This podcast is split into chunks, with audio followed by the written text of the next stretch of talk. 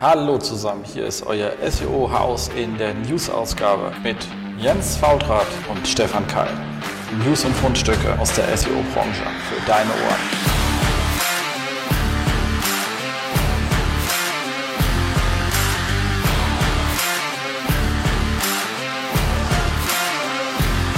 SEO-Haus, stay tuned. So, hallo zusammen. Hier ist wieder ähm, euer SEO-Haus und hier im wirklich sehr angenehmen, kühlen Büro in äh, Berlin sitzt äh, Jens Faultrat und da drüben in Darmstadt. Da sitzt der Stefan, wie üblich. Genau, mit Klimaanlage. Ja, genau, mit Klimaanlage, extremer Hitze. ähm, genau, an dieser Stelle vielleicht auch nochmal Grüße an den lieben äh, äh, Kai Spriestersbach, der nach der letzten Sendung ja mal gefragt hat, ob das so ein Running Gag ist, dass wir immer bei der, über das Wetter reden in so einem Podcast. Ja, ist es. Zumindest bei uns. Genau, bei uns. Oh, jetzt ist, dass es mal einer von den Hörern gemerkt hat. ja, aber ist ja schön. Aber ich habe auch schon gerade, bin aber so rumgelaufen jetzt im Grab, in, in, in, wo wir hier rausgelaufen sind. Du weißt, mit Patrick in die Sonne zu gehen, das ist immer so ein bisschen anstrengend, muss immer ein bisschen schieben. Ja. Ähm, aber habe mir beim Rumlaufen mir so überlegt, wenn ich äh, das hier so erlebe bei mir, dass es schön kühl ist im Büro, einfach nur, weil ich halt eine super hohe Decke habe ähm, da dachte ich mir im Sinne von Energieeinsparung, warum bauen wir nicht wieder Räume mit hohen Decken? Da brauchen wir nämlich keine Klima, die sind irgendwie so schön kühl. Naja, egal, geht weg vom Thema, aber äh, fand ich irgendwie äh, äh, spannend, genau.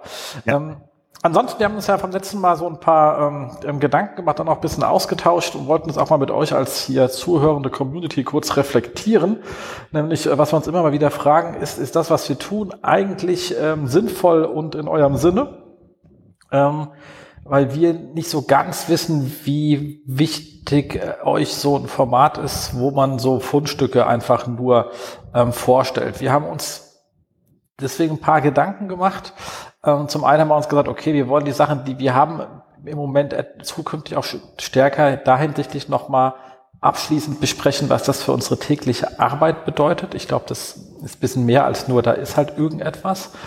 Ähm, und wir haben eine neue Kategorie eingeführt, die, die wir nennen ähm, Neues von Google. Und hier monitoren wir schlicht und ergreifend alle Änderungen oder so oder gehen auf Änderungen ein, die wirklich in den Google-Dokus auftauchen. Und ähm, da geht es also nicht um die ganze Standard-Google-Gerüchte oder hier Update-Besprechung, das ist Standard normal im Fundstückebereich, ähm, sondern eher um äh, wirklich harte Änderungen und dann auch immer sagen, sind die spannend oder sind die weniger spannend aus unserer ganz individuellen äh, Perspektive heraus. Äh, last but not least natürlich an euch die Frage, was, was würdet ihr gerne hier noch sehen? Also habt ihr vielleicht auch sowas Interesse daran, dass man einen Bereich hat, wo man auf Fragen von euch eingeht, dann müsstet ihr uns aber erstmal welche stellen. Ich habe bisher noch nie irgendeine gekriegt. ähm, um oder was wünscht ihr euch in diesem Format, nicht im Interviewformat, das haben wir ja extra losgekoppelt, aber was würdet ihr hier noch gerne sehen? Ähm, findet ihr das spaßig? Wie würdet ihr an das Thema rumgehen? Lieber ein bisschen weniger Fundstücke, die dafür dann etwas tiefer betrachtet oder ähm, ja, wie gesagt, auf Fragen von euch eingehen. Was ist Thema? Ich würde mich sehr freuen. Ihr könnt uns in die Kommentare schreiben, ihr könnt uns aber auch direkt auf ähm, Facebook ähm, Stefan und mich findet ihr da natürlich ähm, anschreiben, wenn ihr Lust habt. Ihr könnt uns natürlich auch einfach e-mailen. Äh, also welche, auf welche Art und Weise ihr ähm, Kontakt aufnehmen wollt, ist uns da komplett egal. Hauptsache, wir kommen mit euch da in einen tieferen ähm, Dialog, um dieses Format äh, weiter zu entwickeln. Genau. Und damit gebe ich ja auch schon ab an dich, Stefan, wegen dem Thema Housekeeping, was, um genau. was du dich dieses Mal gekümmert hast. Genau, also ich, ähm, du hattest es ja schon, als äh, der Podcast dann rausging, die Ankündigung noch mit in den Text geschrieben, aber auf Tonspur hatten wir das da noch gar nicht. Und zwar, ähm, wir haben beim letzten Podcast viel darüber geredet, über ähm, den Beitrag vom äh, Johann Hösen bezüglich Robots.txt und äh, älteren Regeln, die Google einfach so beachtet ähm, ohne dass sie jetzt dokumentiert sind. Und das war, glaube ich, direkt während unserer Aufnahme, da habe ich schon gemerkt, dass Twitter so ein bisschen nervös wird, weil Google die ganze Zeit 25 Jahre Robots.txt oder so gefeiert hat. Und am Ende des Tages kam natürlich auch irgendwas bei raus. Ähm, und zwar eine entsprechende Ankündigung. Dazu ähm, hängen wir den Hinweis in den Show Notes und ähm, was da war, dass die ganzen besonderen Regeln, also hauptsächlich war es ja so ein No-Index über die Robots.txt mitzugeben, das sind zwar alle Sachen, die irgendwie ein Stück weit funktioniert haben, aber die werden jetzt auch äh, seitens Googles nicht mehr unterstützt. Also alles, was irgendwie ähm, nicht öffentlich äh, gemacht wurde, irgendwo dokumentiert ist und so, nehmen sie an der Stelle ähm, dann quasi nicht mehr wahr. Bezieht sich auf so Sachen wie äh, Call Delay, No Follow oder No Index über die Robots.txt-Datei. Ähm, was ganz nett ist, sie haben dann auch mal versucht dazu so einen Standard-Draft zu machen. Was heißt versucht? Den gibt's jetzt. Auch dazu hängen wir ähm, euch das in die Show Notes. Das ist so ein richtig schönes, klassisches äh, Standarddokument, was man an der Stelle immer so hat. Ich mag diese Teile auch immer so. Irgendwas vom B3C, so äh, Newsletter-Listen oder so, wo komplett Formatierung dann auch einfach weg ist und du nicht weißt, ist es auf dem Bildschirm oder mit Schreibmaschinen geschriebener Text, der vor dir ist. Ähm, und ähm, da sind einfach auch nochmal so ein paar wirkliche Basics mit drin, wie sie dich dann, sich dann vorstellen, wie bestimmte Anweisungen zu handeln sind.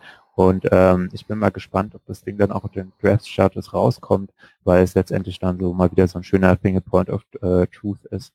Weil an der Stelle ist dann äh, einfach mal so klar, also Allows und Disallows, die jetzt keinem User Agent zugeordnet sind, sollten ignoriert werden die Regeln, was auszuschließen ist, die sollten case-sensitiv interpretiert werden von so einem Crawler. User Agents unbedingt case-insensitiv. Also das heißt, ob ich da jetzt mit großem B oder kleinem b den Bot schreibe, ist an der Stelle egal. Oder auch, dass letztendlich, wenn es ein Allow und ein Disallow gibt, was sich quasi irgendwie ein bisschen ausschließt oder kollidiert, dann ähm, empfehlen sie, wenn man jetzt so einen Crawler baut oder nachempfindet, dass das Allow, also die Erlaubnis höher gewichtet wird als das äh, Nicht-Erlauben. Und das sind so ein paar spannende Punkte, die halt in diesem Dokument drinstehen. Also ich habe es mal reingehängt, ähm, schaut euch das mal gerne an. Ähm, zurück zum Housekeeping. Also das, was wir da in der letzten Folge erzählt haben, hat sich quasi direkt unter unserem Hintern weggeändert. Ähm, an der Stelle seid ihr jetzt, wenn ihr aber nur auf der Tonspur unterwegs seid, auch geupdatet. Schriftlich hatte, hatten wir es ja schon im Post drin. Genau. Gilt ja eh alles erst ab ähm, 1. September. Dementsprechend genau. ist das alles auch noch äh, just in time, weil bis zum ähm, 31. August gilt ja noch das, was wir vorher erzählt haben. Ansonsten finde genau. ich es traurig. Also ja, sie haben jetzt wirklich selber auch dann an der Stelle zugegeben, dass es den, dass sie das wirklich das mit dem ähm, No-Index interpretiert haben. Und ich finde es schade, dass sie uns das wegnehmen, weil es sehr viele Diskussionen, also es, weil es sehr viele Situationen gab, wo es die einzige sinntragende Lösung war, die uns jetzt einfach weggenommen wird. Ähm, und ich hätte mir hier schon gewünscht, äh, dass man mal kurz nachfragt äh, oder sich irgendwie damit beschäftigt, wie, ob das eingesetzt worden ist. Aber wenn ich sage, es wird sehr wenig eingesetzt, das wussten ja auch nicht sehr viele Menschen, muss man ganz ehrlich sagen. Es gab auf Facebook eine lustige Diskussion, ich habe mit Thomas Wagner ein bisschen rumdiskutiert, wo man das eigentlich ist es unnötig, man kann es auch über einen HTTP-Header, No-Index geht dann auch relativ schnell. Problem ist halt, gerade seit Google JavaScript halt interpretiert, man hat manchmal so Phantomverzeichnisse, die es gar nicht gibt, wo Google versucht, URLs zu finden, die es da noch nie gab. Ähm, und wenn man all den Kram ihn einfach wegziehen möchte, ist natürlich das Beste, wenn man sie erst gar nicht reinlaufen lässt. Da ich dann aber nicht Seiten im Index haben will mit, äh, ich darf leider nicht crawlen, aber ich glaube, hier ist eine Seite, ihr kennt ja dieses komische Snippet, was dann Google baut, ist natürlich das No-Index dabei immer notwendig, sonst macht es keinen Sinn, dass ich das in der Robots-Text sperre, sonst sammle ich halt all diesen komischen Pseudomüll im Index auf. Also sie tun sich selber damit auch kein, ich verstehe es einfach nicht. Fertig.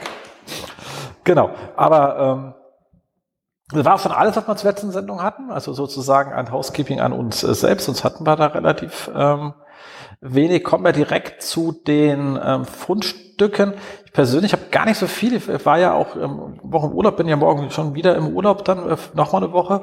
Ähm, ist ein bisschen geteilt, dieser Urlaub bei mir. Bitte nicht nachfragen, hat alles Orga-Themen. Ähm, aber ein bisschen was habe ich mitgebracht, und zwar der ähm, Olaf Kopp an der Stelle gegrüßt, hat sich damit auseinandergesetzt, wie sich denn die SERP-CTR, also Entschuldigung, wie sich das FAQ-Markup, das neue, auf die SERP-CTR auswirkt und hat da nochmal ganz klar gesagt, was ist der Unterschied zwischen einem ähm, FAQ und einem Q&A-Markup. Es gibt hier beides. Das FAQ ist halt ganz klar für eigene offizielle Fragen und Antworten. Also ich selber stelle mir die Frage und ich selber gebe auch die Antwort. Also wie halt eben so eine FAQ-Seite halt auch gedacht ist.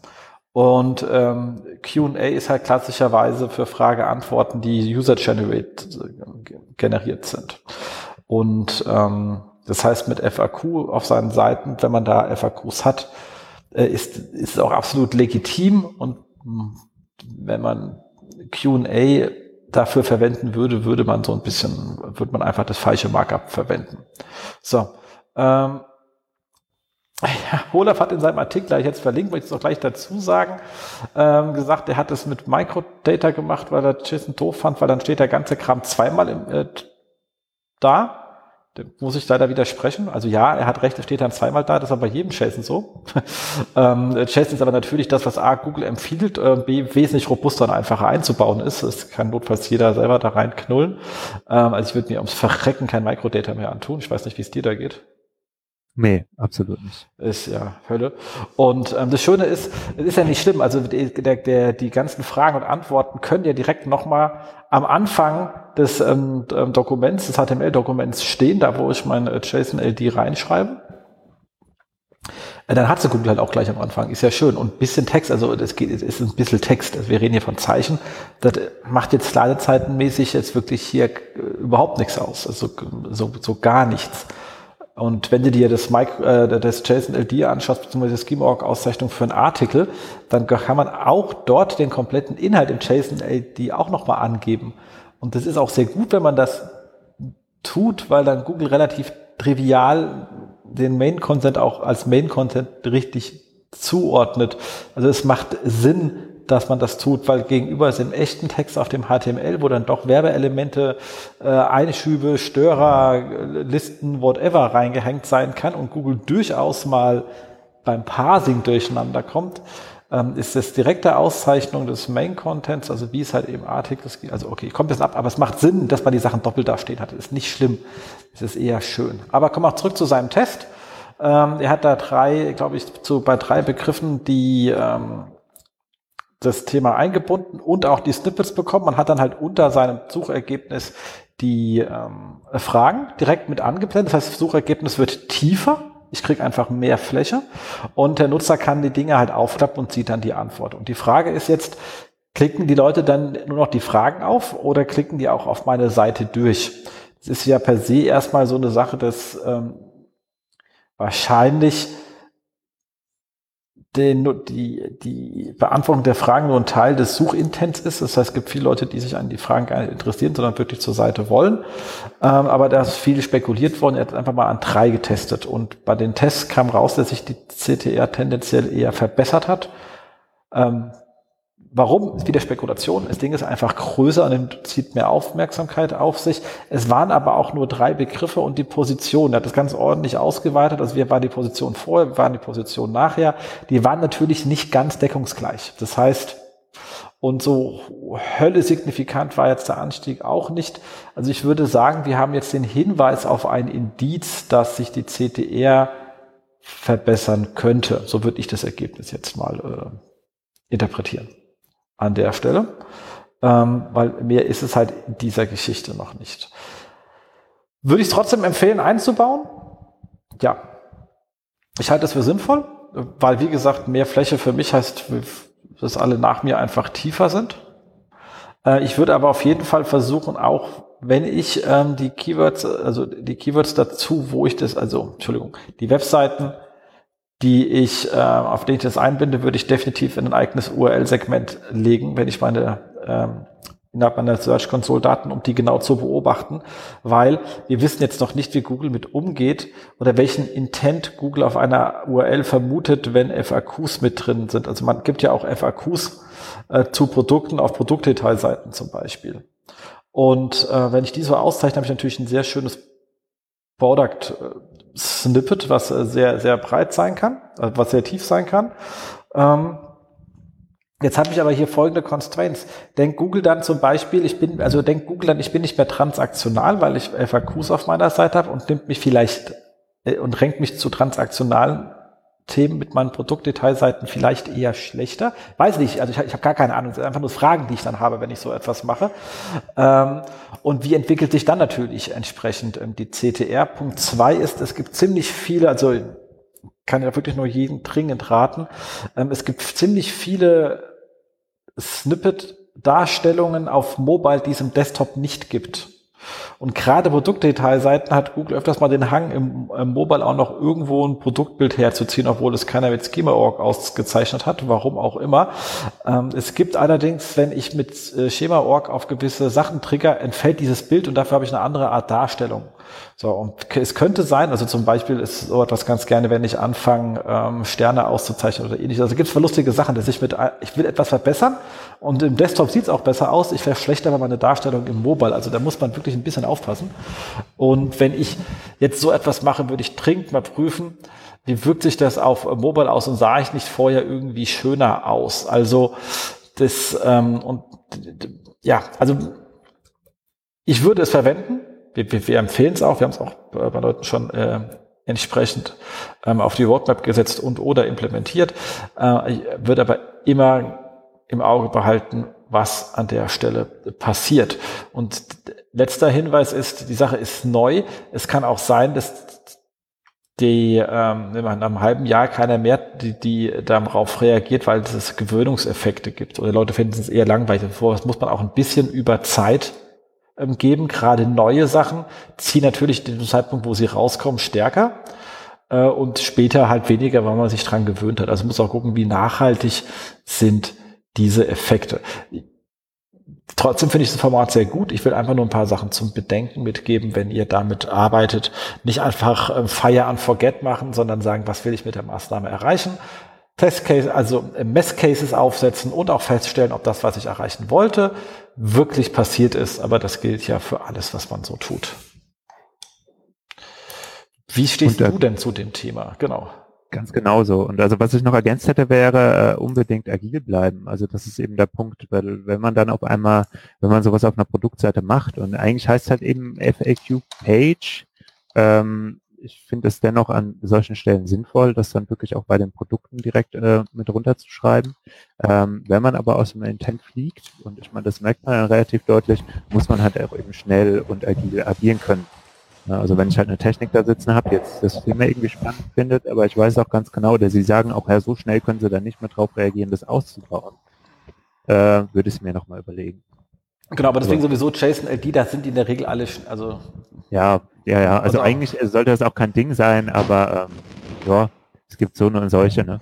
Ja, das stimmt, absolut. Ähm, also auf jeden Fall gibt aber ansonsten äh, finde ich das zum, äh, zum Testen auch sehr spannend. Absolut. Schönes Thema. Gut. Ähm, bei mir steigen wir tatsächlich mal äh, äh mit einem Tweet ein, und zwar auch ein Tweet von mir. Das ist eine Geschichte, die ist mir gestern aufgefallen. Ähm, vielleicht, wenn das noch aktuell ist, freue ich mich da auch irgendwie über Hinweise, ob es euch an der Stelle auch so geht.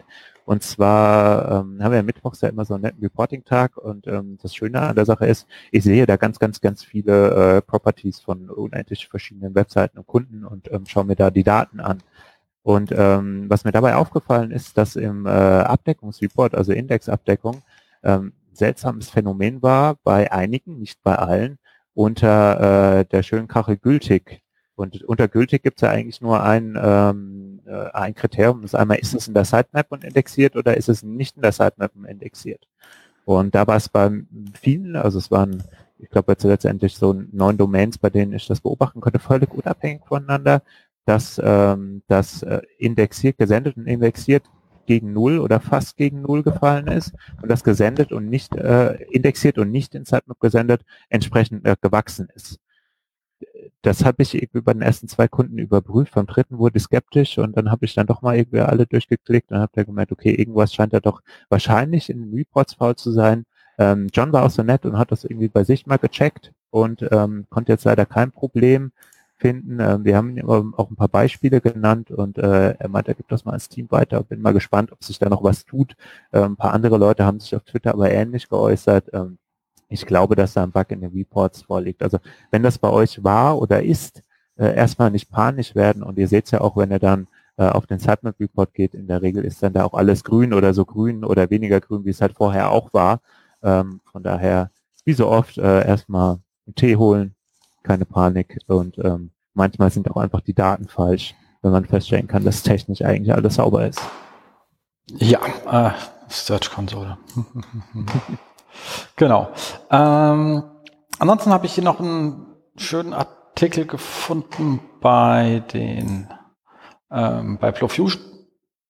Wollte schon sagen Internetkapitäne, aber die sind ja komplett mit ihrem Blog auf Flowfusion umgezogen, was ja auch sehr sinnvoll ist. Und zwar von der Lisa Heidemann an der Stelle, sei gegrüßt. Ähm, und zwar geht es um Thema sieben äh, SEO-Tipps für Shop-Betreiber die man direkt umsetzen kann. Ich finde jetzt nicht alle direkt umsetzbar fähig, aber sie sind sieben gute, äh, gute Tipps. Und ähm, das erste, geht auch gleich nachher zu dem, zu dem Thema, ähm, ist, was wir anfangen, ist ähm, interne Verlinkung. Und das äh, ist, glaube ich, auch zu Recht auf der Eins, weil es einfach sehr sinnvoll ist und ähm, das gilt nicht nur für Shops, sondern gilt für jeden. Und man gibt schlicht und ergreifend bei so einer internen Verlinkung ja, ja zwei Themen. Einmal habe hab ich, hab ich die Sachen sinnvoll benannt und zweitens habe ich sie richtig priorisiert. Priorisiert ist einfach, wie viel äh, Link Power kommt denn da an? Und dem ist jetzt an der, an dem Beispiel gemacht. Ich habe jetzt hier zum Beispiel, was haben Sie gesagt jetzt? Ich habe Servietten und Kerzen und ich habe halt irgendwie äh, mit Servietten ist halt mein Hauptprodukt und Kerzen ist mein Nebenprodukt und das eine macht halt 95 Prozent meines Umsatzes, das andere 5 Prozent. Aber ich fange halt an, Startseite Servietten, Kerzen und unten drunter habe ich dann halt für jeden nochmal zwei Subkategorien. Ähm, heißt im Großen und Ganzen, dass die beiden für Google gleichmäßig gewichtet werden, was nicht der Fall ist. Wie, wie gerade, also wie sie in ihrem Beispiel geschrieben hat. Also in ihrem konkreten Beispiel wäre das halt nicht so. Ähm, als Vorschlag hat sie gesagt, hat einfach vom Kerzenbereich, ähm, Entschuldigung, von dem Servierten, von dem wichtigen Bereich noch ähm, einfach mehr Top-Produkte auf der Startseite anteasern. Das ist so ein Quick-Hack, der jetzt richtig sein kann, aber nicht richtig sein muss. Das liegt schon mal daran, sind Produktdetailseiten überhaupt meine starken Landingpages im SEO? Wenn nicht, brauche ich sie nicht mit Linkkraft zu stärken. Wenn ich allerdings natürlich auf meiner Startseite Top-Produkte extrem gut abverkaufen kann, mache ich es natürlich aus einem anderen Grund dennoch. Aber es geht einfach nur um die SEO-Perspektive. Das ist ja nicht die einzige, nur, aber in dem Fall geht es jetzt, wir sind ja hier ein SEO-Podcast, mal um die SEO-Perspektive. Ähm, was viel sinnvoller wäre es zu sagen, wenn Servietten mein Hauptthema ist, also mein wichtiges Thema ist, dann nehme ich die, mache ich die Unterkategorien zu den Oberkategorien sozusagen. Also ich gehe, ähm, ich breche so, ich habe in meiner Hauptnavigation direkt die Unterkategorien mit drinnen. Das heißt, ich werde sozusagen breiter auf der einen Seite, weil ich dann halt nicht nur eine Einstiegsklasse wie Servietten habe, sondern direkt halt Servietten blau, rot, Servietten Hersteller, whatever, keine Ahnung. Aber bei Kerzen gehe ich nur mit einem Punkt rein. Damit liegt dort alles eine Ebene tiefer solange ich jetzt hier nicht mega Top-Downs habe, wo eh alles verlinkt ist. Also es geht schon darum, dass auch die Links nur da sind. Und ähm, damit ist dann die Kerzen sozusagen gleichberechtigt wie eine Subkategorie von Servietten. Und wenn ich davon dann sozusagen zehn habe, dann haut es ungefähr hin. Also dann bin ich so, nein, nicht ganz Mathe, aber ungefähr mathematisch bei meiner Umsatzverteilung. Und ähm, habe einfach den Eingramm sozusagen stärker nach oben gezogen. Das ist vor allem dann gut, wenn ich unter Servietten, also weil ich natürlich das mein Hauptprodukt ist und ich damit mich viel mehr auskenne, wahrscheinlich, und Kerzen laufen nur so nebenher, ähm, kann ich dann dort wahrscheinlich, habe ich wahrscheinlich auch unter der Subkategorie nochmals Sub Subkategorien, weil ich wahrscheinlich halt auch viel mehr Produkte in diesem Bereich habe als in diesem ähm, anderen äh, Bereich. Äh, sieht man gerne übrigens ähm, auch, wenn man äh, bloggt und man sagt so, okay, ich blogge jetzt über SEO und über SEA und über Facebook-Marketing und über äh, Instagram-Möbel, Menschen, die komisch sind und ähnliches. Ähm, dann mache ich halt so vier, fünf, vier Kategorien ab, aber ich bin eigentlich Spezialist in einem von diesen vier. Das heißt, bei dem anderen kommen ab und zu mal Artikel rein, aber 80 Prozent meines Contents fließt halt auf mein Hauptthema, bei mir wäre das jetzt SEO. Und dann habe ich dort irgendwann auch viel mehr Artikel, aber alle haben, einen, haben den gleichen Eingang. Dann sind eigentlich meine wichtigen Inhalte schwächer gewichtet.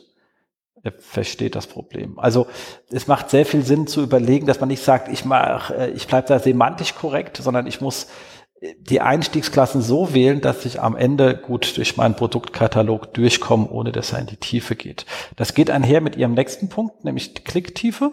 Das geht, zahlt genau darauf ein.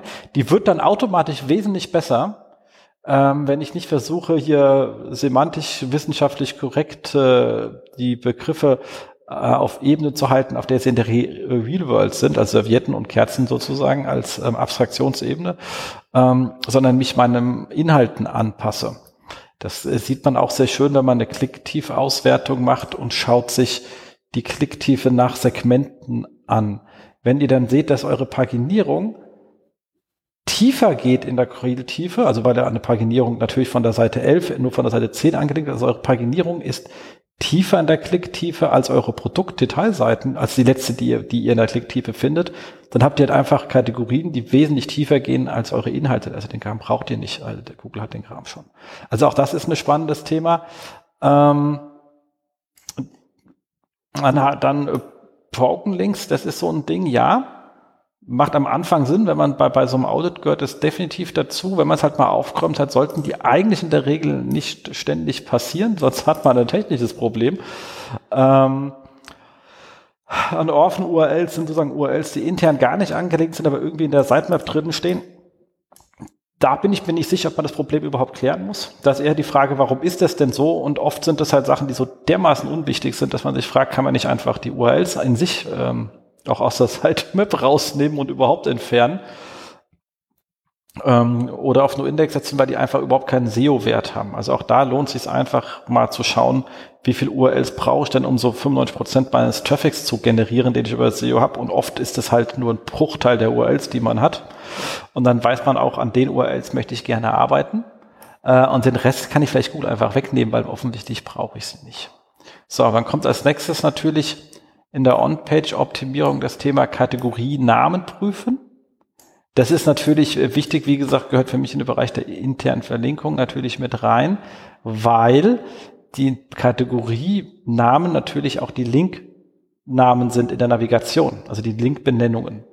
Und da ist es natürlich wichtig, dass ich so explizit wie möglich bin. Das tut immer weh. Da kommen ja in der Regel dann immer so die ähm, Kollegen aus dem Design.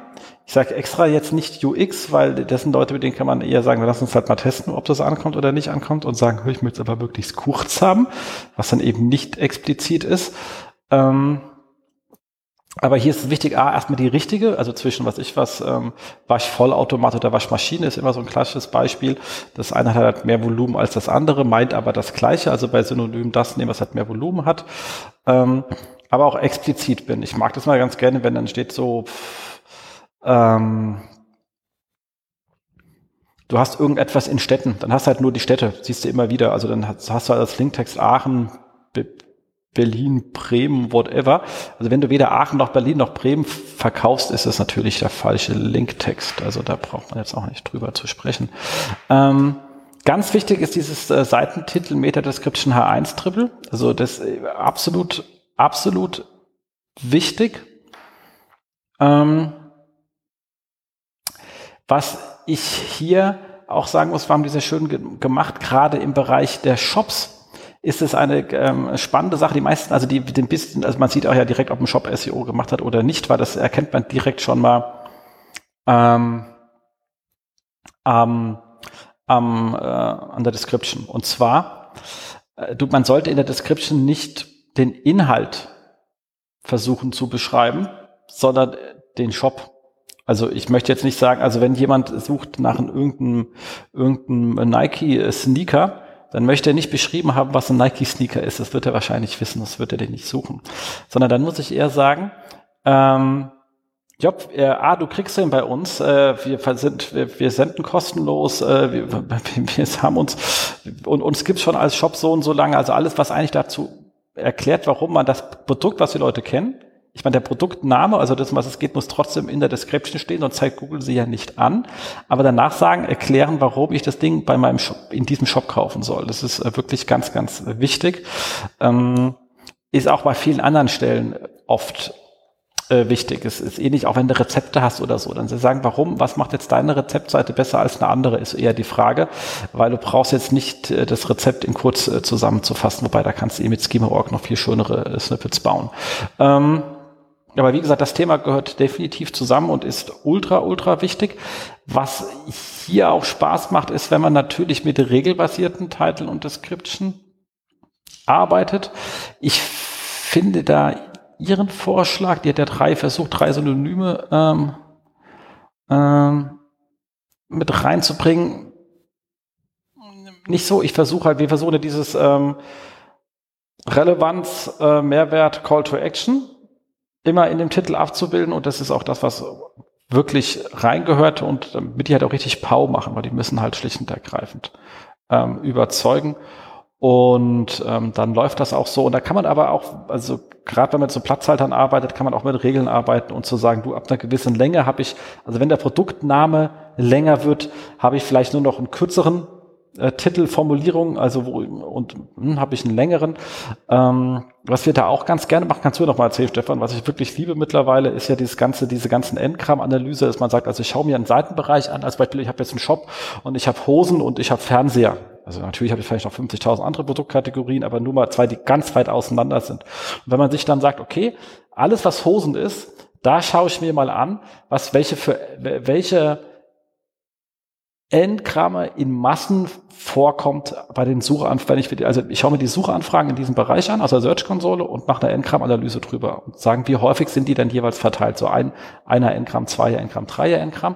Weil da kann ich feststellen, mit welchen, also suchen die Leute zum Beispiel nach billigen Hosen oder nach günstigen Hosen. Oder, und bei Fernseher suchen die nach billigen oder günstigen. Also was, welche Begrifflichkeiten sind denn eigentlich ähm, als Slacks, als Anhängsel, um meinen Titel zu formulieren und meine Description zu formulieren. Dort äh, spannend und wie kann ich die ähm, unterbekommen? Und das macht Sinn, dass man da pro Sortiment diese Analyse macht, weil natürlich das Suchverhalten für die Leute, die Mode suchen, sich wahrscheinlich unterzeichnet von den Leuten, die Unterhaltungselektronik oder weiße Ware suchen. Das wird nicht gleich sein. Und ähm, dann ist auch nochmal spannend, wenn man sagt, wie ist denn das, wenn Leute generisch suchen? Also die kommen bei einer Kategorie eher auf, äh, Entschuldigung, die kommen in, bei einem Sortimentart eher auf den Kategorieseiten raus, also im Mode, also eher auf Hose, ähm, Schuhe etc. pp. Oder kommen die auf einer konkurrenten Produktdetailseite raus? Weil auch da hängt wahrscheinlich ein bisschen anderer Intent. Es kann sein, dass die sich ähnlich eh verhalten, aber man kann es relativ einfach prüfen. Und ähm, das sollte man da mal tun. So Endkram-Analysen machen da Spaß, oder? Definitiv. Also da kann ich auch gar nichts mehr hinzufügen. Ähm, macht super Spaß. Man hat noch nie so schnell schöne Title- und Description-Regeln für gleichförmige Seitenbereiche erstellt, weil man ganz viele Ideen und Impulse und vor allem auch so Chancen, die halt so auf, naja, den Plätzen neun plus irgendwie rumhängen, wo man weiß, okay, da, also das passiert irgendwie häufiger, aber so wirklich die Klicks kommen darüber nicht rein, sieht man an der Stelle über so eine ganze Menge von Seiten und Anfragen sehr schnell. Genau. Cool. Also, wie gesagt, ist ein guter Artikel, alles da drin macht Sinn. Ich habe jetzt ein paar Sachen von uns noch ergänzt. Ähm, arbeiten wir so klar, weil ich habe es ja gerade erzählt. Passt also. Ja, absolut. Also was ich immer noch gerne mache, aber das ist jetzt gar nicht so shop-spezifisch bei den Broken Links, ist immer noch diese eine nette Feature von Sistrix nutzen. Du weißt bestimmt, was ich meine. Ne? Da gibt's ja, wenn man das Link-Modul hat und äh, unter den Links oder ähm, äh, ich weiß gar nicht genau, wie es heißt, aber da, da sind einmal alle Linkziele quasi gelistet und ich kann sie ad hoc prüfen, ob die auch alle noch erreichbar sind. Hat den Vorteil, wenn man jetzt einen etwas kaputteren Shop hat, kann man an der Stelle, äh, Stelle schnell priorisieren, beziehungsweise es macht einfach bei jedem Audit Sinn, das an der Stelle mal zu prüfen, weil man dann auch so ein bisschen die Außensicht hat. Absolut, macht Sinn. Ja. Ansonsten auch wirklich schöner Artikel, kann ich mich nur anschließen. Äh, bei mir erstmal noch wieder eine ganz kleine Meldung vom Search Engine Roundtable ähm, zum Google URL Parameter Tool. Das ist ja jetzt auch so eine Sache, die geistert irgendwie noch so, dass das neben dem Robots.txt äh, Tester irgendwie so das letzte Tool, was noch in der GSC rumgeistert und nicht so wirklich abgeschaltet wird. Und das war ja schon immer so ein bisschen Unsicherheitsfaktor. Also dieses Tool, bei dem ich sagen kann, ah, den Parameter, den du jetzt an 30.000 URLs entdeckt hast, der verändert den Inhalt, sortiert den um, äh, verändert ihn gar nicht. Äh, und dort konnte man Google nochmal so ein paar Richt Richtungen mitgeben, zu sagen, ja, es ändert nichts, es ist nur ein Tracking-Parameter oder sonst was. Also kannst du beliebig ändern, den Inhalt des Parameters, und es kommt immer das Gleiche auf der Seite. Ähm, hat er immer so ein bisschen Einfluss darauf, wie, wie Google das Ganze äh, crawlt, beziehungsweise das war immer die Vermutung. Ähm, so wirklich gemessen haben es dann doch die wenigsten. Und ähm, es war jetzt irgendwie auch unklar, ist das jetzt vielleicht so das nächste RailPref Next, dass wir sagen, ah, haben wir eigentlich eh nie gemacht, aber war lustig, dass ihr da viel eingestellt habt. Ähm, ist nicht der Fall, ähm, so wie das in dem einen äh, dort zitierten Hangout ähm, herauszukommen scheint. Also da wird wohl auch schon des Öfteren mitgearbeitet, gerade wenn die Seiten größer sind und wenn es da mal Probleme gibt, dann ähm, werden so die Spokespersons, wo auch öfters mal angesprochen, da nochmal irgendwie so auf Webseitenbetreiber zuzugehen, ob sie das nicht nochmal glatt ziehen wollen, weil ähm, da der Bot nicht so ganz das Verständnis hat, wie er mit der Seite gerade umzugehen soll, weil eigentlich wird er per se gerade ausgeschlossen. Und wenn jemand schon in der GSC äh, rumturnt, dann kann man eigentlich davon ausgehen, dass er nicht ganz ausgeschlossen werden möchte. Ähm, bedeutet also erstmal so, äh, Tool ist spannend, äh, auch für unsere Arbeit, also durchaus ähm, immer wieder ein Blick lohnenswert zu gucken, naja, was hat man vielleicht auf der alten HTTP-Property noch eingestellt? Sollte man da vielleicht mal ein paar Sachen lösen, damit die auf der neuen Property dann äh, vollständig erkannt werden? Nämlich der HTTPS-Property und auch dort einfach mal durchgehen und vor allem alles, wo man weiß, okay, das ist unkritisch, das sind Sachen, ähm, die jetzt den Seiteninhalt nicht ändern. So ein Klassiker ist UTM-Parameter oder sowas, ähm, kann man an der Stelle eigentlich immer erstmal sehr risikoarm äh, einstellen, sagen, okay, ist jetzt nicht inhaltsrelevant, ähm, kannst du ignorieren beim Crawlen. Also äh, wohl immer noch spannendes Tool. Äh, ich äh, bin gespannt, wie sie es dann in der neuen GSC umsetzen. Äh, äh, Gerade bei großen Seiten lohnt sich dann da, doch mal wieder der Blick und da durchzugehen. Absolut. Also wir setzen das an der Stelle ja auch regelmäßig ähm, ein, vor allem aber auch gerade zum Start immer mal schauen, was schon vorher eingestellt war, weil es ist oft Leuten nicht bewusst. Also mein Problem mit dem Tool war ja immer, dass es halt jenseits jeder Doku existiert. Also dass natürlich in vielen, bei vielen Kunden nicht bewusst ist, was da schon alles drin steht. Mhm. Ähm, weil sie es am, am Zweifel vielleicht nicht selber gemacht haben, derjenige, der es gemacht hat, nicht mehr da ist ähm, und vor allem Entwickler es schon mal gar nicht wissen. Und äh, das sind ja dann trotzdem Angaben, die auf dieses ähm, ähm, System einzahlen. Es ist halt auch ein bisschen nerdy gebaut, muss ich sagen. Also das, ähm, eine Bezeichnung, dass man das mal auch, ja, sollte, könnte, also soll, kann, miss, hat, hat so ein bisschen an so kaufmännisches Recht erinnert in ihren Formulierungen, die sie dahin hatten mit Must, Should und sowas. Ähm, mhm. Ja, also könnte man auch einfacher machen. Nichtsdestotrotz ist es, wie gesagt, eine gute gute, gute Möglichkeit, ähm, da einzustellen. Was mich bloß immer irritiert oder man sieht, dass Google selber offensichtlich wirklich die eine Seite nicht mit der anderen Seite spricht, ist das erste, was du immer einstellen kannst, wenn es auch keiner gemacht hat, weil es immer drin ist, ist erstmal die äh, UTM-Parameter UTM auf nicht beachten stellen. Ich meine, das wissen sie ja selber, was es ist. Also da finde ich mal so lustig, dass man hm. das ihnen sagen muss ähm, aber andererseits hat er auch irgendwie konsequent, äh, dass es halt mit auftaucht, aber trotzdem ist es jedes Mal wieder lustig. Ja. Genau. So, dann ähm, hat der äh, Kollege Marco Jank an der Stelle gegrüßt seine hundertste Rain-Podcast-Sendung äh, rausgehauen und ähm, hat sich hier ähm, in seinem Housekeeping bis mit auseinandergesetzt. Ähm, was so im, im SEO zieht oder nicht zieht. Er ging halt auch auf Abrechnungsmodelle ein, aber fing erstmal damit an und damit bitte gar nicht eingehen, weil das Thema ist so, ja, wenn ihr glücklich seid alle mit dem, was ihr tut, dann ist alles auch in Ordnung. Also da finde ich, ist nicht muss ich nicht kommentieren.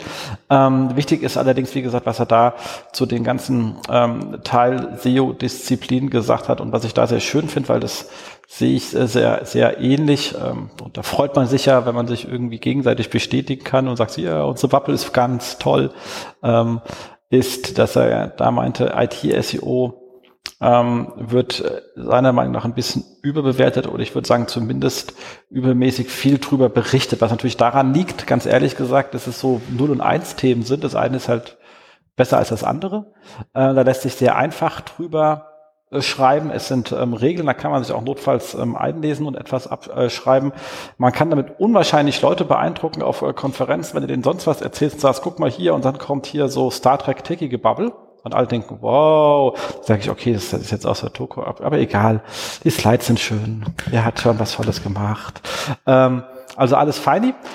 Und ähm, das führt halt dazu, dass das Thema etwas ähm, überbewertet ist. Und das äh, sehe ich auch so, muss ich ganz klar sagen, weil es ein Hygienethema ist. Also ich kann auf der Technik, also wenn, wenn meine Seite richtig kaputt ist, technisch, dann habe ich auch ein echtes Problem. Das ist aber meistens nicht. Wenn Google irgendwie mit zurechtkommt, dann ähm, habe ich schon kein Problem mehr. Und das ist vor allem bei dem Thema ähm, Ladezeit das Thema. Also wenn die Seite lädt, dann habt ihr schon gewonnen. Es ist, äh, total egal, ob da da in euren komischen äh, Page Speed Insight Report dann da 98 Prozent steht oder 68 ähm, oder so etwas. Also wenn jetzt nicht zwei oder vier Prozent steht, wie auch immer man das hinkriegen sollte, ist das alles feini an der Stelle. Ähm, das wird, wie gesagt, erst dann spannend ab einer gewissen Größe und mit einer gewissen Größe sind wir jetzt hier mal sechsstellig plus. Also jeder, der so irgendwie mit 1000, 2000, 10.000, 20.000 Seiten rumknuddelt, da dachte sich Google tot drüber äh, und kriegt die auch äh, relativ schnell durch. Also da ist das alles, also da ist Ladezeit wirklich das Thema.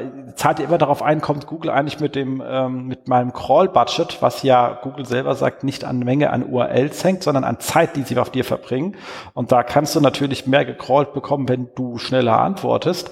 Wenn du aber eh nicht viele Seiten drin hast, ist dein Crawl-Budget wahrscheinlich wesentlich größer, als du Seiten hast, sondern es ist halt eben egal. Also das ist sozusagen das Thema. Ähm, wenn du jetzt ein Indexmonster bist, ist natürlich die Frage, musst du das überhaupt sein? Also auch da lohnt sich in der Regel. Ähm, das nächste Update kommt bestimmt. Äh, besser mal frühzeitig ähm, ausmisten, bevor man da zu viel Kram rumhängt, weil das auch so die Maßnahme ist, die am ehesten dich wieder aus solchen Problematiken hinausführt. Weil du den Index halt mit sinnlosen Kram vollgestopft hast. Und da kann man jetzt über Search Quality, bessere SERPs reden und, ähm, und wie heißt das Ganze hier, YAML und all dieser ganze Nonsens, der da von sich gegeben wird, reden. Das ist alles toll, das ist alles super. Ähm, Google ist aber nicht krank und hat auch kein Leben und ähm, aber, aber, aber sie verbrauchen Geld. Und sie finden es uncool, dass man die Seiten crawlen lässt, die später keine Mensch interessieren. Deswegen ist das Beste, um aus irgendwelchen Updates rauszukommen, in der, ist es aufzuräumen. So, aber das war ein kurzer Intermezzo. Ähm, kommt dazu, IT-SEO ist definitiv ähm, nicht der riesige Hebel. Was ein riesiger Hebel ist, allerdings sehe ich, und da hat, das ist einfach ein bisschen anders sehe als, als, als äh, Marco, ist die ähm, interne Verlinkung, wobei er das Thema auch technisch gesehen hat. Also er hat jetzt von PRG und Ähnlichem gesprochen, das brauchst du ja auch ähm, äh, nur teilweise und manchmal. Vieles kannst du anderweitig äh, klären und ist jetzt auch nicht so der Riesenhebel, außer wie gesagt, du hast halt megamäßig, also im Shop-Bereich hast du halt relativ schnell mit, aber mit so Faceted Navigation da ein Problem. Aber, aber dann bist du auch ein Index-Sponsor und wolltest es halt nicht sein. Also dann gehörst du wieder in die andere Gruppe rein.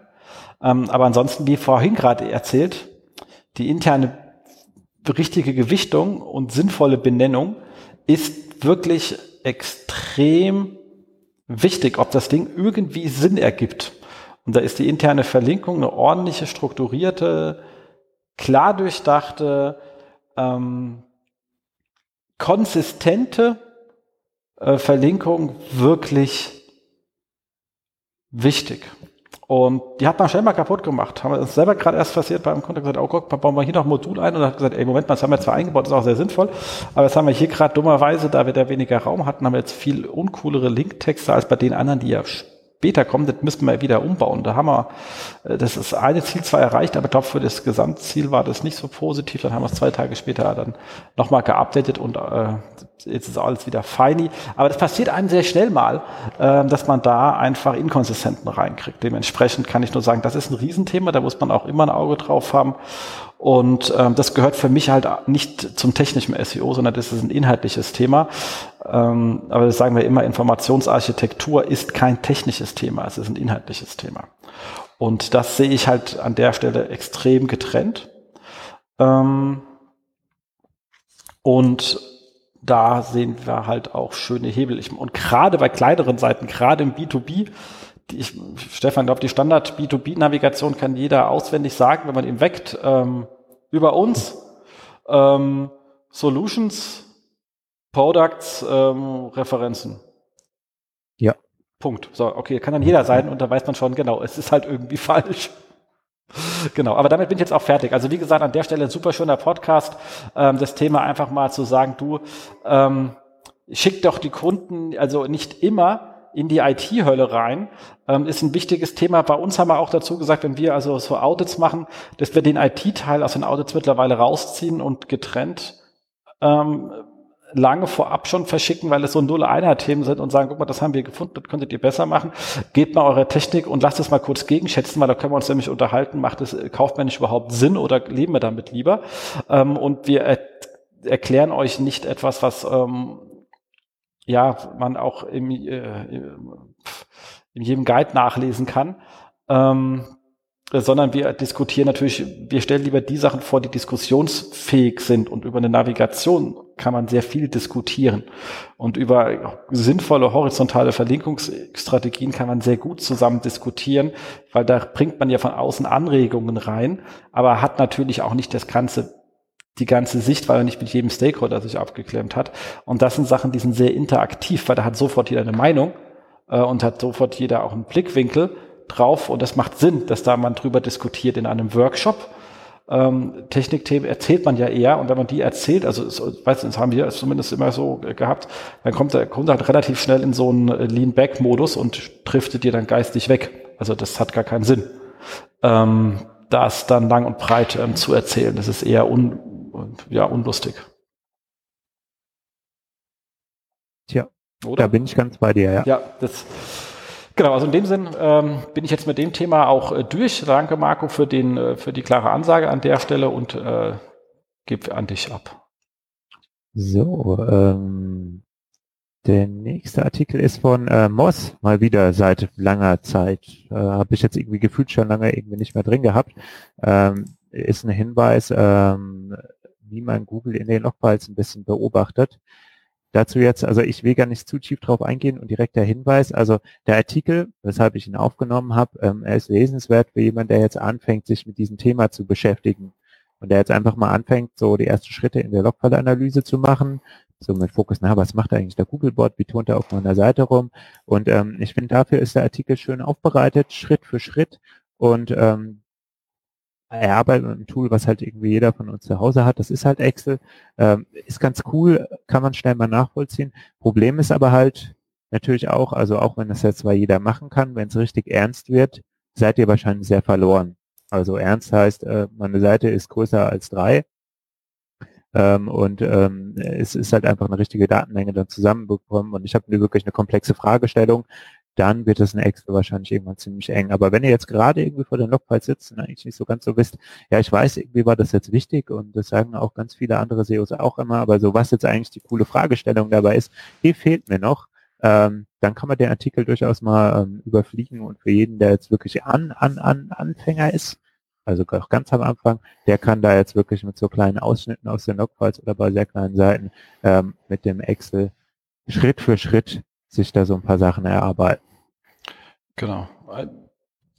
Wir machen da, also wir sind jetzt ja nicht auch, wir machen, glaube ich, relativ selten Logfile-Analyse, weil die so viele Insights sind da also, jetzt auch nicht drin.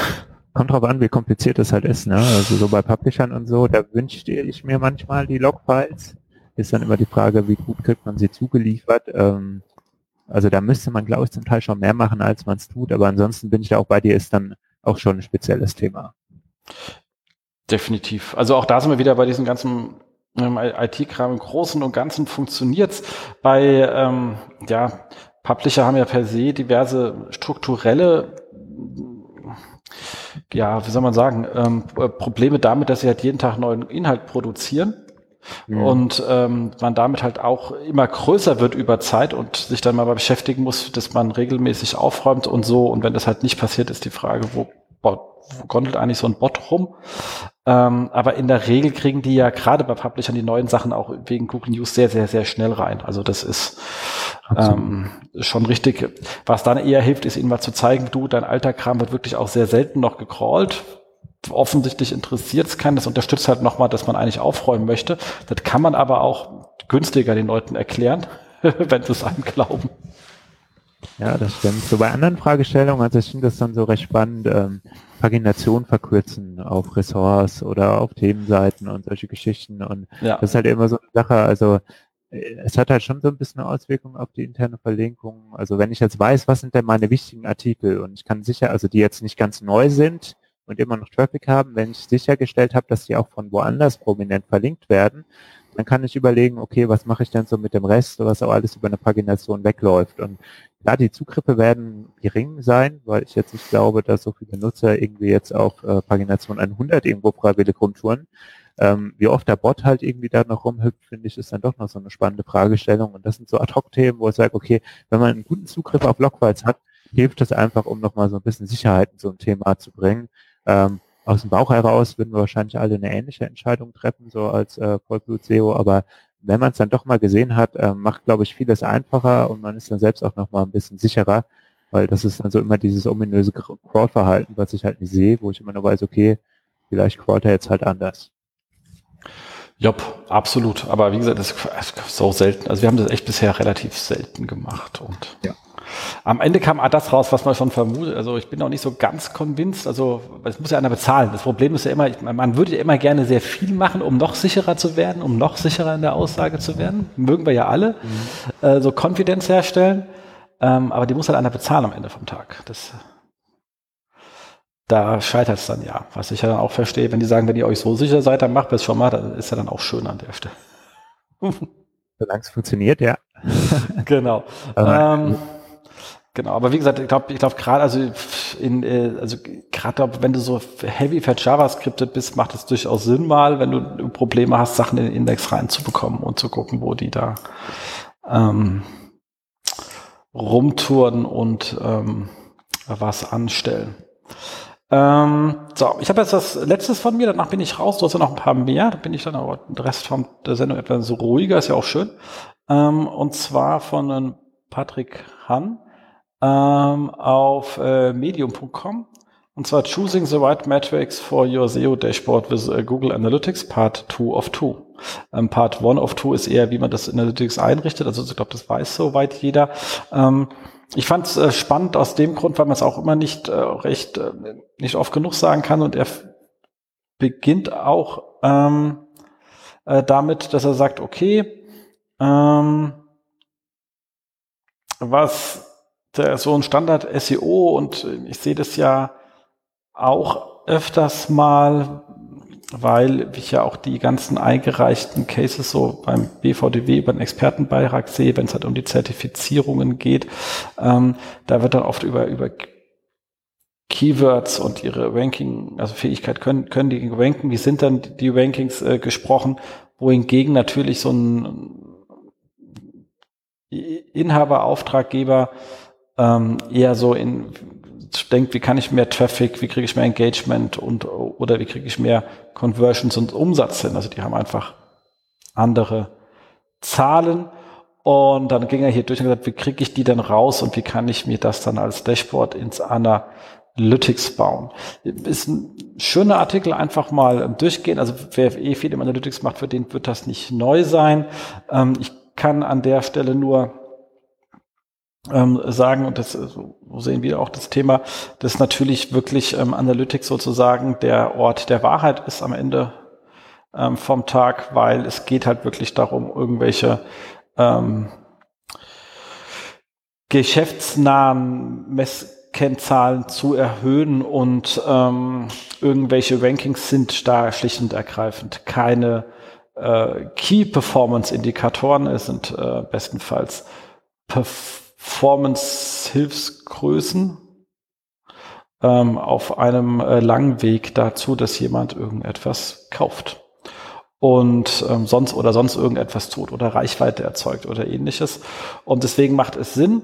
Ähm, mit Dashboards und Analytics haben wir so die Erfahrung gemacht, wenn man die anlegt, das haben wir auch schon zeitlang gemacht, dann schauen außer uns da lustigerweise nicht so viel rein. Irgendwie haben viele Leute Analytics damit da ist, nicht, dass man reinschaut. Warum? Weiß ich nicht. Ähm, deswegen erzeugen wir ja Reports, die, die wir mittwochs versenden. Und ähm, äh, da ist aber auch der, der, der, der erste Slide, ist immer der wichtigste Slide. Und äh, der besteht natürlich eben genau aus äh, diesem Thema, wie sieht meine Reichweite laut ähm, Analytics aus und ähm, äh, wie sehen Umsätze oder ähnliches aus äh, aus dem Kanal SEO eben in ähm, Analytics. Und äh, das ist an der Stelle wichtig und kann ich nur sagen, und jeden, der da draußen mit wem auch immer arbeitet ähm, und kriegt Reports, bitte achtet darauf, ich kann euch nur sagen, dass die auf eure Kerngrößen reingehen.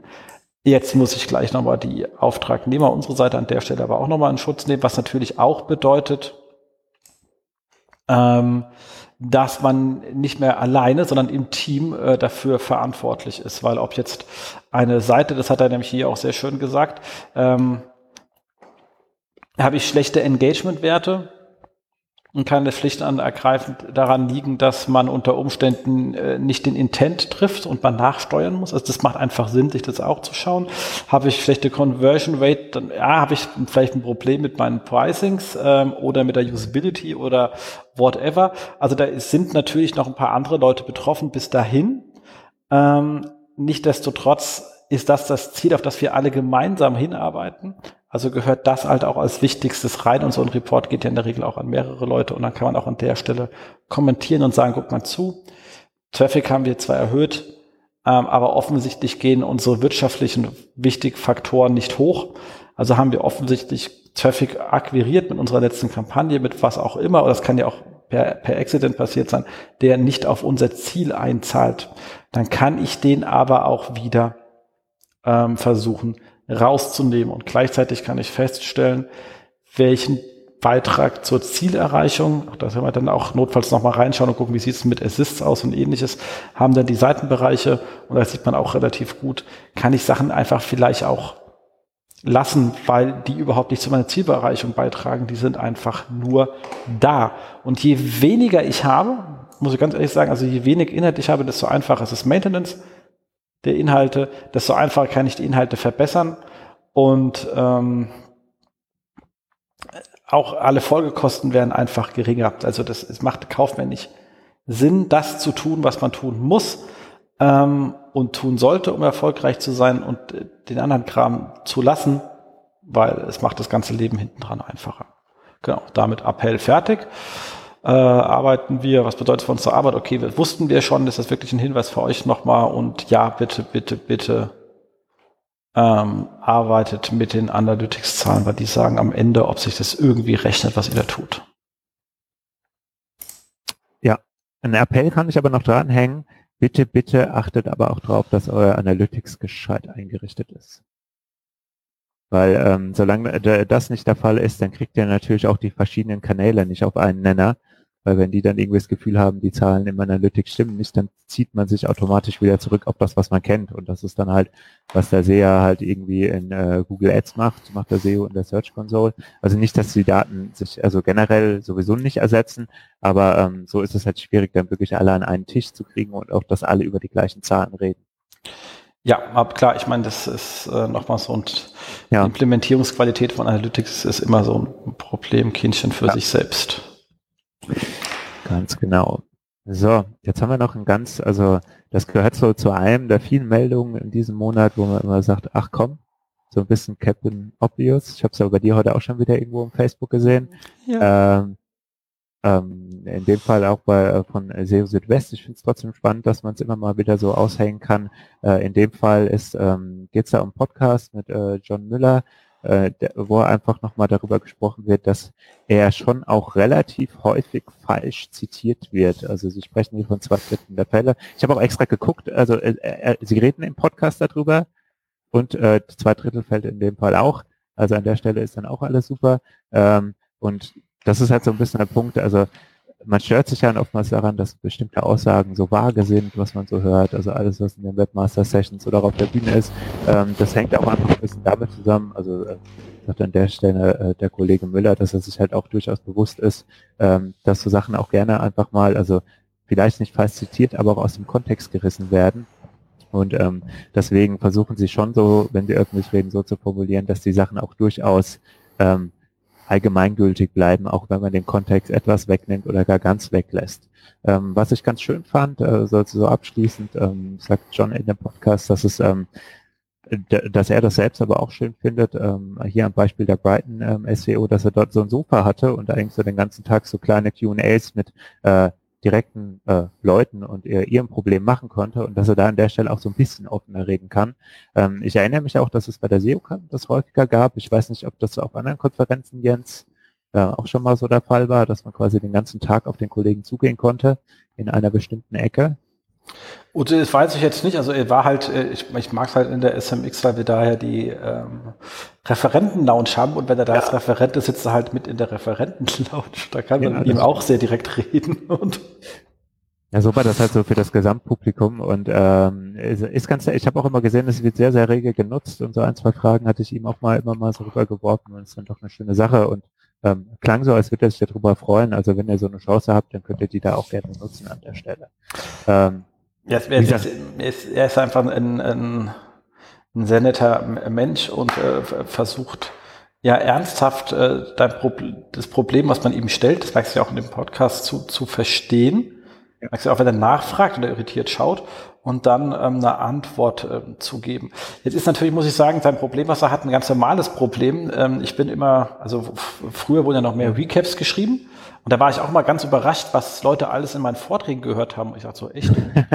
Waren die wirklich bei mir oder war das ein anderer, der nur so aussah wie ich? Man weiß es nicht so genau. Also das ist klar, Kommunikation ist so. Ähm, der Empfänger entscheidet, was gemeint ist.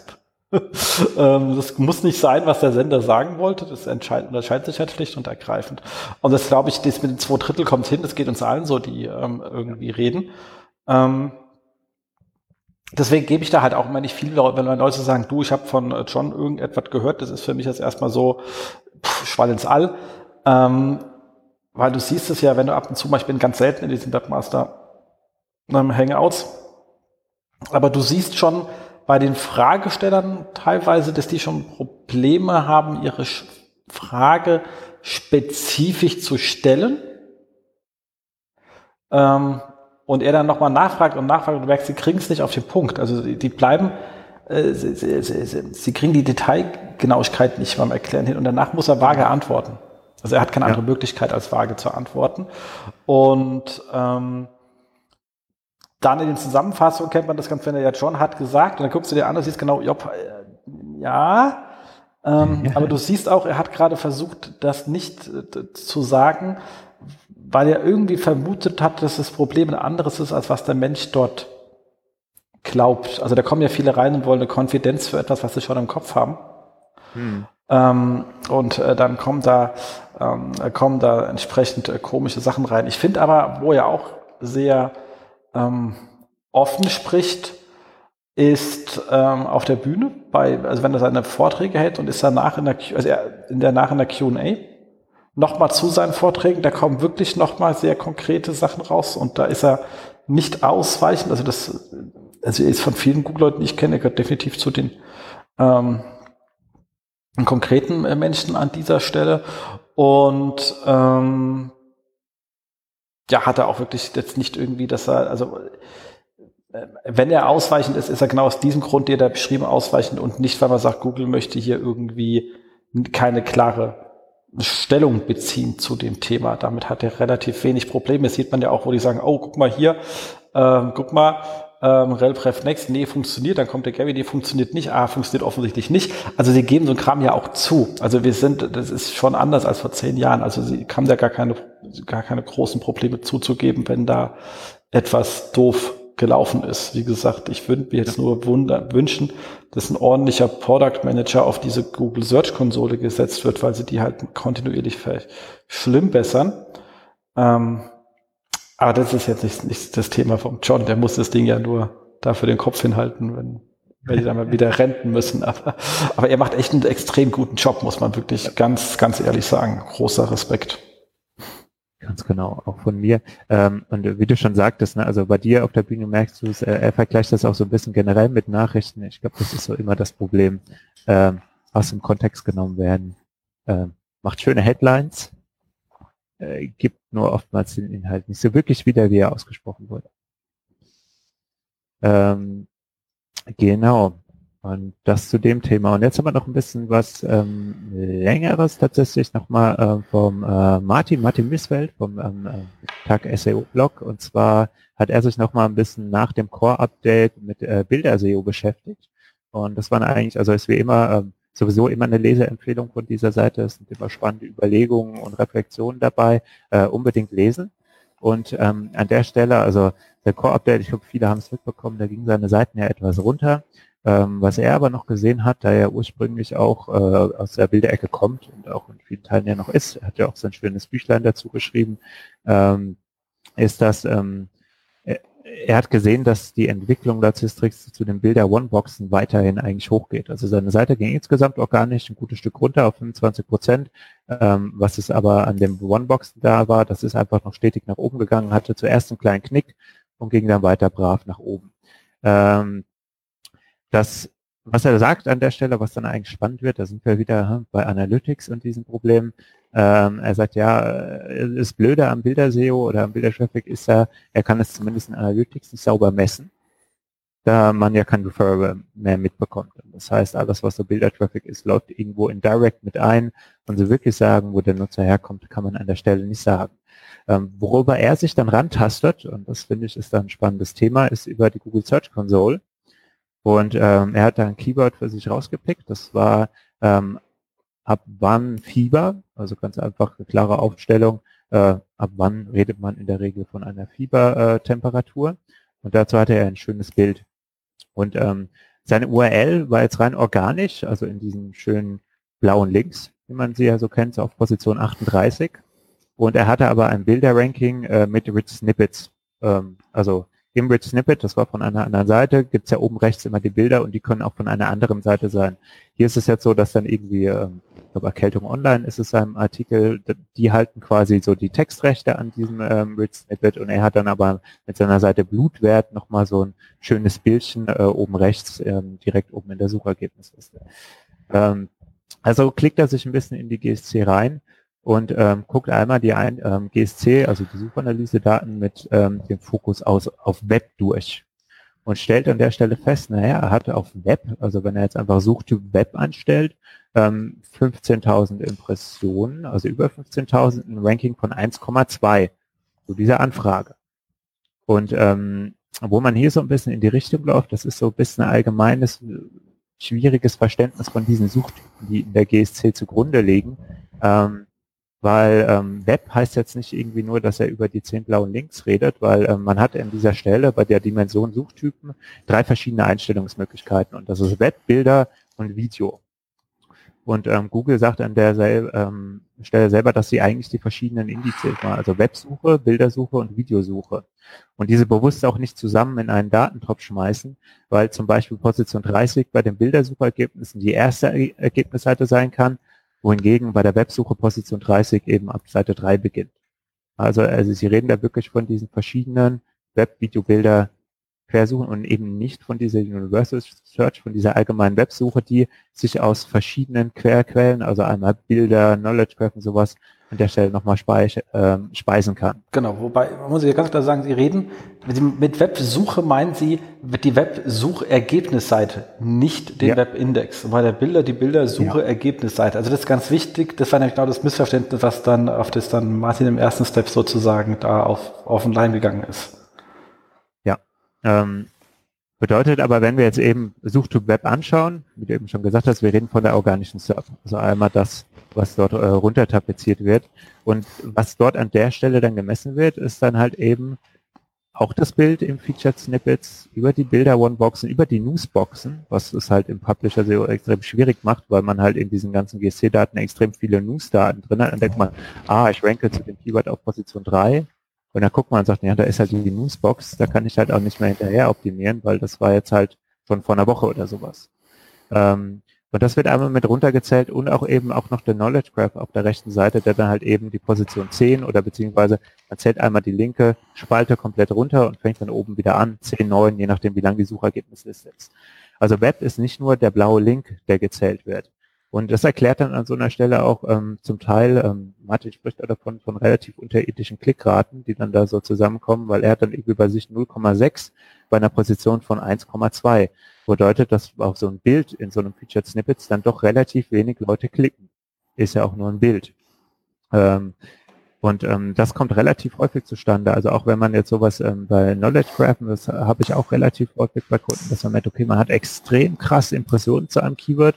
Und dann denkt man, ja, aber warum klickt denn keine Sau? Also hat man auch irgendwas mit 0, oder auch mal 0,0, dann denkt sich, hm, aber ich bin doch irgendwie auf der ersten Ergebnisseite, kann doch gar nicht so sein. Dann ist es oftmals, weil man halt eben in so einem Bilderding vom Knowledge Graph mit drin hängt. Ähm, Nichtsdestotrotz, ähm, um das so ein bisschen abzuschließen, macht der Bilder SEO Sinn? Das ist auch so ein bisschen die Frage, die er am Ende stellt. Man merkt, ja, es macht definitiv Sinn. Ähm, und äh, schöne Beispiele finde ich jetzt auch gerade, wenn man als Marke unterwegs ist. Also zum einen, er merkt das bei seinen kleinen Seiten schon auch noch. Ne? Also ich meine, klar, äh, die Updates haben ihn gut getroffen. Weniger Traffic als vorher, aber da ist immerhin noch Traffic. Ähm, wenn ich jetzt aber so als Handelsmarke unterwegs bin, ist das eigentlich auch ein ganz spannendes Thema. Ähm, weil wenn man jetzt zum Beispiel einfach mal hergeht und Milch googelt oder Joghurt, dann, ähm, naja, dann gibt es erstmal viele mögliche Produkte, aber ich glaube, wenn ihr jetzt das Produkt Milch oder Joghurt jetzt nicht so gut kennen würdet und nachdem ihr das jetzt gegoogelt habt und am Kühlregal vorbeilauft, guckt ihr nach irgendwie so einer blauen Packung. Hintergrund ist das halt irgendwie äh, wer ist es, weil Stefan, glaube ich, da an der Stelle überall genannt ist und letztendlich sehr schöne Product Placement hast zu sehr generischen Anfragen. Die Klickrate ist unterirdisch. Wenn ich jetzt rein nach Klicks und ähm, anderen Sachen gehe, dann hat er wahrscheinlich keiner mal ein Suchergebnis angeklickt. Man könnte auch sagen, könnte man darauf verzichten. Aber rein, was ich an der Stelle jetzt mal für so eine Werbefläche gehabt hat, wo jetzt so Leute einfach bei irgendeinem Keyword so meine Marke einmal gesehen haben, kann dann doch spannend sein.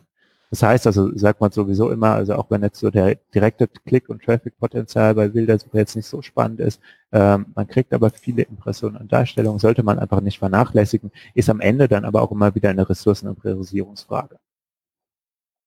Ähm, ist ein schöner Artikel, ruhig mal mit reinlesen, ähm, wirft auch eben genau die Fragestellungen auf, die man mit diesen GSC-Daten hat.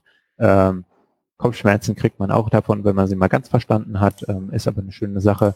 Äh, Schönes Thema, schöner Artikel. Unbedingt lesen.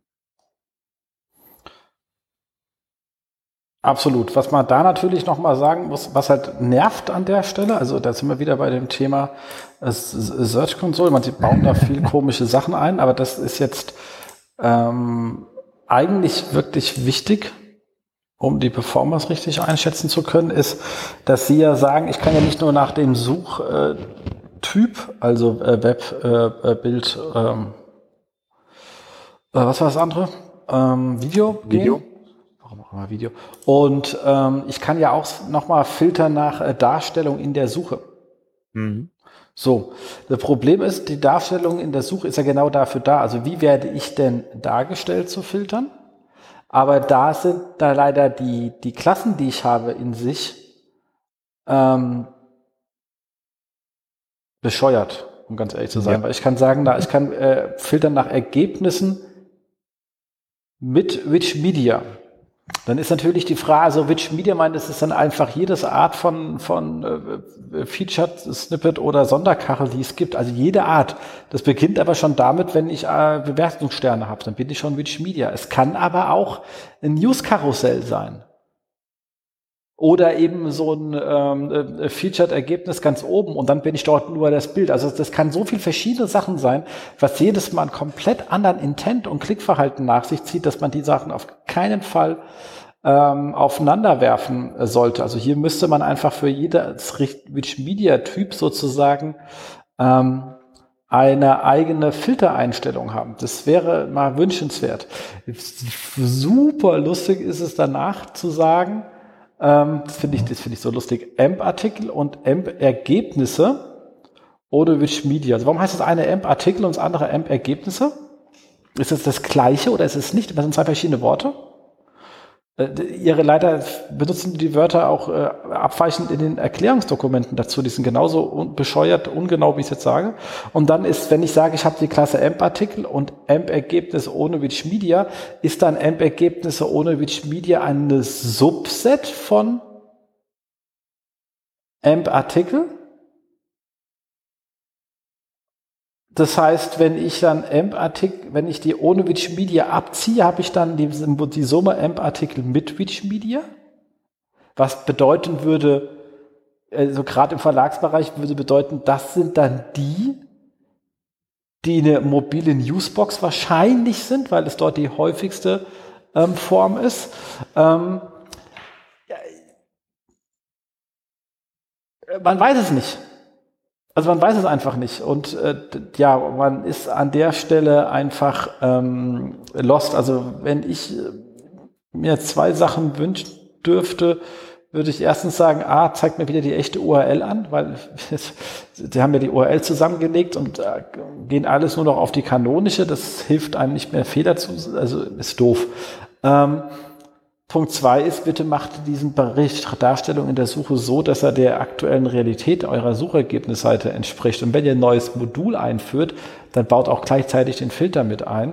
Ähm, das, was ihr da gerade anbietet, ist wirklich nicht mal an, das ist eher, das macht das, das macht das Arbeiten eher anstrengender, weil äh, leider nicht genau definiert ist, was was ist.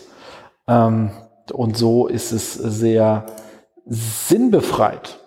So, genau, das wäre mein, mein Wunsch an, an dieser Stelle. Und dann würde es auch Martin einfacher sein, zu helfen, festzustellen, was denn der Wertbeitrag seiner Bilder ist, in welcher Art von Darstellung. Das ist nämlich eine berechtigten Fragen, die er stellt, und die sind so, wie er sie aktuell nur mit nur individuell, also für ein einzelnes Ranking und damit viel Aufwand hm. zu klären. Und das kannst du in Masse nicht machen. Und das ist schon äh, ziemlicher Pain. Also das wäre wirklich, wirklich sehr, ich wäre da wirklich sehr dankbar, wenn das einer tun würde. Und man merkt hier, dass dieses Search Console Team definitiv überhaupt nichts korrespondiert mit dem, wer für die SERP-Darstellungsentwicklung zuständig ist. Also da würde ich mir eine tieferen Integration wünschen, dass wir hier schneller sind und nicht so ein großes ähm, Gap haben. Absolut. So, das waren äh, quasi die Fundstücke. Jetzt haben wir doch die neue Kategorie Neues von Google. Genau. Die war, glaube ich, kurz und schmerzlos. Ähm, einmal kriegt ihr einen neuen Link in äh, die Developer Guidelines. Ähm, er hätte es gedacht, jetzt gab es ja diese lange Serie auch mit dem äh, äh, äh, Martin, Martin, ich weiß gar nicht mehr, wie der Name war, ist mir entfallen. Schande über mich. Ähm, halt zu äh, JavaScript SEO. Und ähm, da ist es, äh, wer hätte es gedacht, es gab eine Videoserie, Videos immer blöd zu referenzieren, die haben dankenswerterweise die äh, SEO-Basics für JavaScript auch nun verschriftlicht und mit in die Doku reingehackt. Ähm, wer sich damit beschäftigen muss, ich hoffe, ihr müsst es nicht so intensiv oder mit dem Entwickler gerade rumdiskutiert, ähm, kann man an der Stelle jetzt wenigstens einen festen Link rüberschicken. Äh, vielleicht lesen Leute dann doch eher, als dass sie die Videos gucken und dann merken sie vielleicht auch, dass es nicht immer ganz so eine einfache Geschichte ist. Nächster Punkt, ähm, da sind die Dokus leider noch ein bisschen inkonsistent bei Google. Ähm, der äh, Schema.org ähm, Datentyp Video hat ein Update erfahren. Ähm, und zwar ist es jetzt nicht so, also ihr keine Angst, ihr müsst jetzt nicht alle eure Videoauszeichnungen ändern, wenn ihr da irgendwie mit Traffic-Zügen unterwegs seid. Ähm, auf der englischen Variante der Seite gibt es aber den Hinweis, dass man nun eine Item-List für Videogalerien benutzen kann. Und ähm, was bringt es an der Stelle, wenn ich so eine Videokategorieseite, sage ich jetzt mal einmal, mit einer sinnvollen Itemliste auszeichne, dann erhöhe ich damit meine Chancen auf so ein Host-Karussell oder unter meinem Link dann so eine Auswahl von verschiedenen Videos ist. Ähm, lohnt sich, glaube ich, äh, ist klickattraktiv und bietet äh, sehr viel Fläche. Ähm, ist, glaube ich, auch nicht sehr kompliziert zu implementieren. Mache ich mir erstmal keine Sorgen. Also schaut euch das Ganze mal an. Ähm, Stand jetzt wirklich auf die englische Version der Seite gucken, auf der deutschen steht es noch nicht. Ja, es ist eine coole Sache und äh, wir sind auch schon an der Stelle am Kommunizieren Richtung unserer Kunden, die, für die das relevant ist, weil es doch schon, also diese Hostkarussells sehen gut aus und wenn man die damit provozieren kann, dass man die bekommt, dann macht das, ist das absolut sinnvoll. Yep. Genau, so. da und damit sind wir am Ende. Haben wir noch Ausblick, wo kann man uns jetzt so in nächster Zeit äh, treffen? Und da ist natürlich klar, im August äh, 22.8. haben wir wieder unseren äh, fantastischen SEO-Stammtisch in Darmstadt mit Live-Side-Klinik äh, mit, von, äh, mit, mit Thomas Mintnich und äh, mir. Ähm, wer Lust hat, kann sich noch bewerben. Wir werden auch sehr lieb zu euch sein. Ähm, also ich werde als Minister Liebzeug sein. Beim Thomas wissen wir es nie so genau. Ist ein bisschen tagesformabhängig. und ähm, gehen da mal durch. Wir haben, wir haben, wir haben schon Bewerbungen, aber ich freue mich noch über natürlich über, über weitere. Wir werden dann gucken, dass wir ein oder zwei nehmen. ähm, und äh, die anderen sozusagen dann auf Halde legen. Wir schreiben auf jeden Fall auch vorher nochmal rum, welche ist, damit für den Fall, dass ihr eingereicht habt und feststellt, ihr seid nicht drin und muss beziehungsweise umgedreht, wenn ihr feststellt, ihr seid drin, hoffe ich auch, dass ihr da seid. Das macht nämlich wenig Spaß, über Sachen zu reden, wenn man dann nicht denjenigen hat, der das verantwortet. Da kann man auch gleich sinnvolle Rückfragen stellen und ein paar Sachen vielleicht auch mal zusammen ausdiskutieren. Wir sind wie immer im, ähm, im Pädagog unten im Keller, da ist auch schön kühl. Das heißt, ihr müsst da keinen Hitzeanfall kriegen und haben natürlich auch äh, mit äh, äh Tom Zeithammel ein, ein, ein, echtes Urgestein. Also der war halt schon Urgestein in der SEO-Szene, als ich angefangen habe. Und es gibt Leute, die sagen zu mir Urgestein. Also das ist das Urgestein der Urgesteine sozusagen.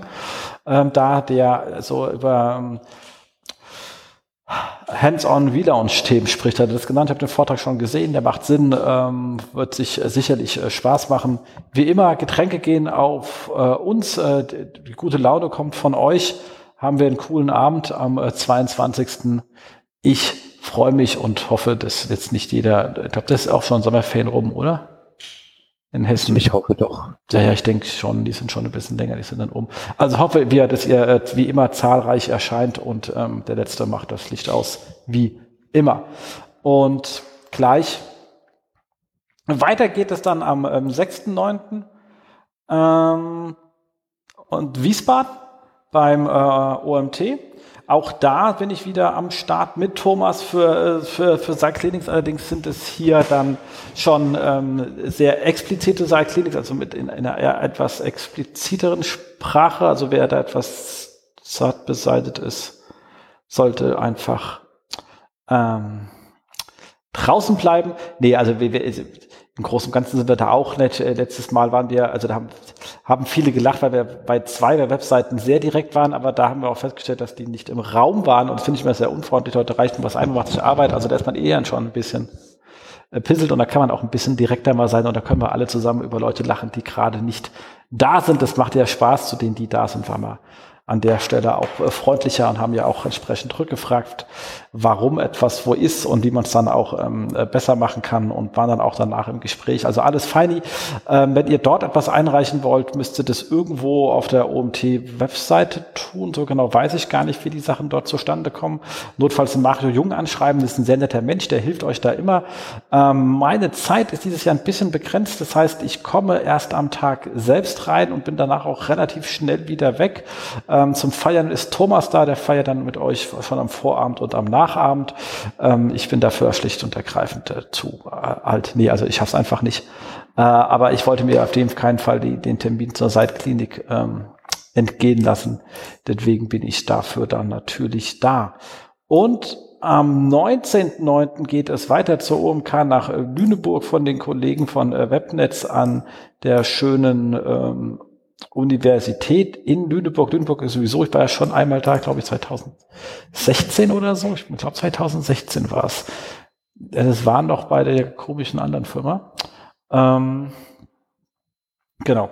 So, also Lüneburg ist ein super geiler Ort, war das erste Mal da. Ich wusste gar nicht, das sieht ja so ein bisschen aus wie so aus einem Disney-Film gefallen. Ähm, hast schon Hast schon Angst irgendwie, also deine, also beim Wegbier durch die Gegend zu laufen, weil du dir leicht asozial vorkommst? Also ist wirklich sehr schick. So schick stehen Orte aus, wenn die nicht irgendwie äh, unter Kriegsleidenschaft gefallen sind. Also lohnt sich allein schon von der Optik her. Ähm, und der Konferenz ist wirklich schön, wie gesagt, und da werde ich mich was zum Thema ähm, Audits erzählen, glaube ich, wenn ich mich richtig erinnere. Und freue mich auf viele, viele Kollegen. Ähm, und da bin ich dann auch äh, wieder ganz täglich sozusagen ähm, vor Ort. So, das waren die Termine, ähm, die wir haben. Und jetzt, ach, das habe ich doch glatt noch versucht. Ich wusste, irgendjemand hat mir etwas geschickt für der, weil er jemanden sucht. Ach so, genau, jetzt habe ich es nämlich. Und zwar, ich muss den äh, Link noch raussuchen, aber ähm, ich, wir haben eine schöne Stellenausschreibung und zwar die Kollegen von ähm, Yameda suchen einen neuen ähm, SEO und äh, Link organisiere ich noch und beziehungsweise habe ihn, aber ich hatte ihn äh, über E-Mail nicht gefunden, weil ich den über Facebook bekommen habe. Die könnt mich das auch gerne über, über Facebook anschreiben.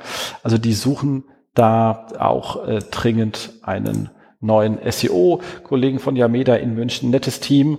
Ähm, Fritz Edelmann ist da, den kenne ich jetzt auch schon ewig, äh, ehemaliger Kollege von aus, äh, aus der Münchner Scout-Gruppe und ähm, dort jetzt verantwortlich unterwegs und wie gesagt, suchen dringend ein ähm, Inhouse-SEO, wer also in der Ecke ist und dieses Google schon mal bedient hat ähm, und ein bisschen auch mit größeren Seiten umgehen kann. Ja, Meta ist jetzt nicht so die ganz kleine Webseite, ähm, kann sich da bei ihm melden. Link kommt noch in die Show Notes. Genau. Das war's dann an dieser Stelle auch und damit sind wir fertig und äh, hoffen, dass ihr noch einen schönen, angenehmen, nicht ganz so heißen, äh, aber toll sonnigen Sommer erlebt, oder? Da schließe ich mich an. Cool. Dann bis dahin, gell? Tschüss. Macht's gut. Ciao. Das war sie, die aktuelle Ausgabe des SEO-Haus. Wir bedanken uns bei euch für die geteilte Aufmerksamkeit und hoffen, die Show hat euch gefallen. Kommentiert in unserem Blog, wir freuen uns über jede Art von Kommentare oder auf unserer Facebook-Seite. Wir beantworten alle Kommentare möglichst zeitnah und vergesst nicht, uns auf iTunes zu bewerten, weil ihr wisst, iTunes ist das Gold des Podcasts. Dementsprechend bitten wir um viele, viele reichliche 5-Sterne-Bewertungen, am besten mit coolen Kommentaren. Danke dafür. Dann hören wir uns in zwei bis vier Wochen wieder und wir freuen uns, wenn ihr dann wieder einschaltet bei dem SEO-Haus. SEO von uns für euch. Und jetzt Rank Well.